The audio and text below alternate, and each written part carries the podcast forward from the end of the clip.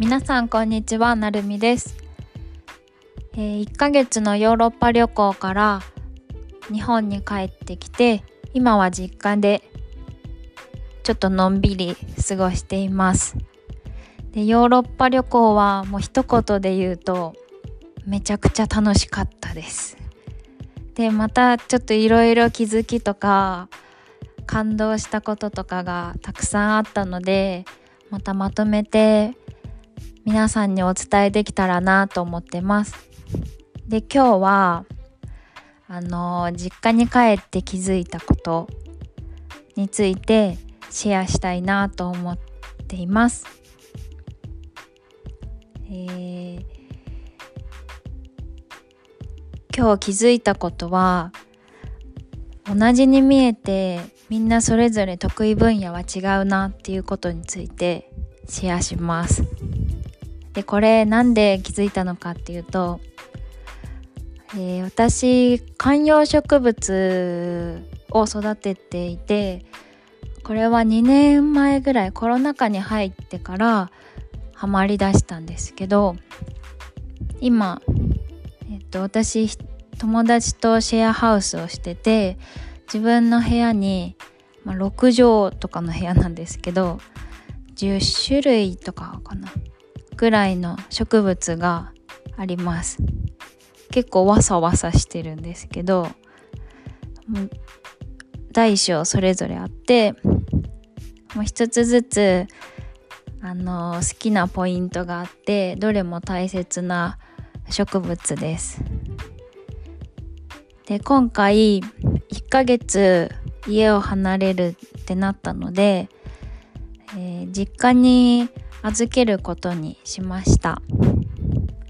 もともと母は、えーと、観葉植物とか植物を育てるのが好きで私が小さい頃からいろんな植物が家にあって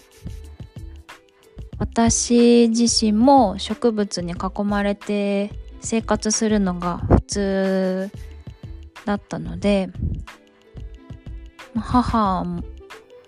そうですね。私より植物歴が長くて畑作ったりとかなんか最近はレモンの木育てたりとかなんかいろいろ植物を育ててます。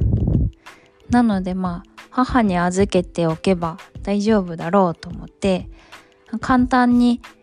あの水やりの頻度とか説明だけはしてであとはよろしくって言って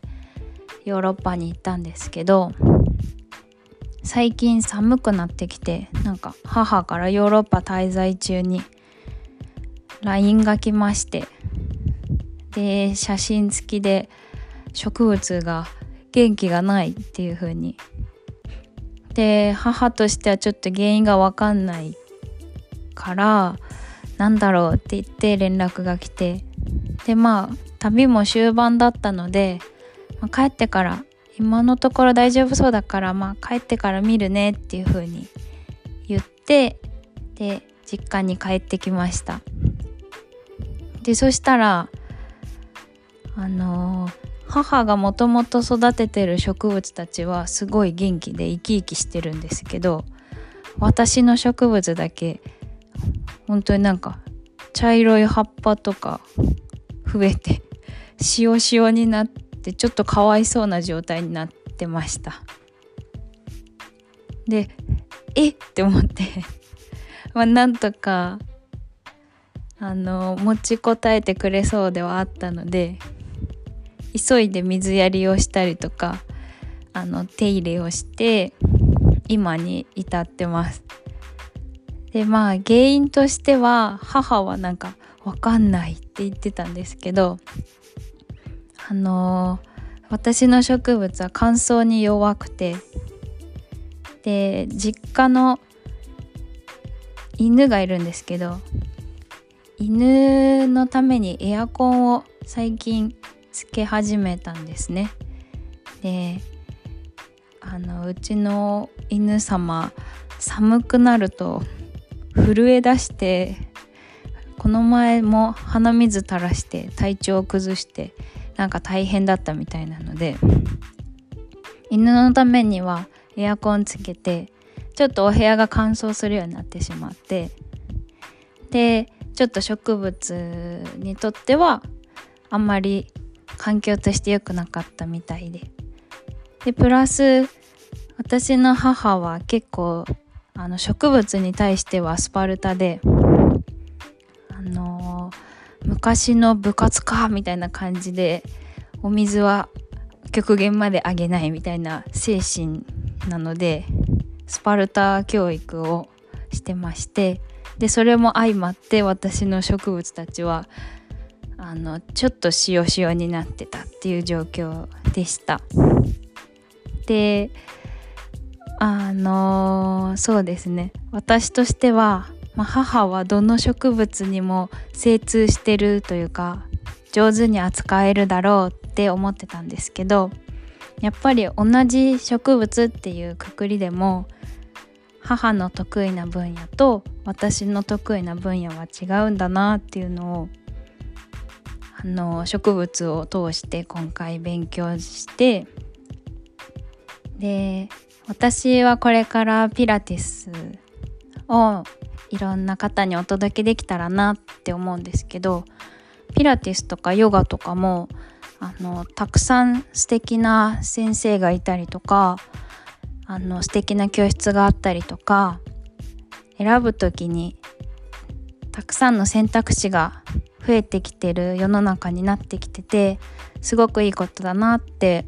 思ってるんですがそれぞれ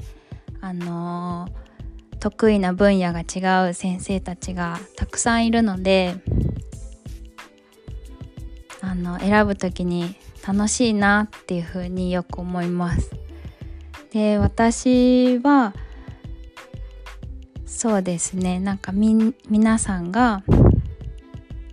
普段の生活の中でなんか体がちょっとでも軽くなったりとかあのー、身軽になってやりたいことを自由にできる体づくりをサポートできたらなと思っているのでなんだか体重いなとかあとはマッサージ行ってもなかなか良くならないなみたいな毎週行ってないみたいな人とかピラティスを通して体がちょっとでも軽く感じるようにお手伝いできたらなっていうふうに思ってます。なので皆さんももしピラティスとかヨガとかに限らずどんなことをやる時でもあの、そうですね。その先生とかいろんな分野の人が何が得意なのかなとか何が自分のフィーリングと合うのかなっていうのをあのちょっと目を向けてもらうと素敵な先生だったりとか素敵な機会に出会えるんじゃないかなっていうふうに思いました。私もそういうふうにこれからもなんか選んでいきたいし私の得意な植物たちが元気になってくれるように今はすごく祈ってるんですけどまあ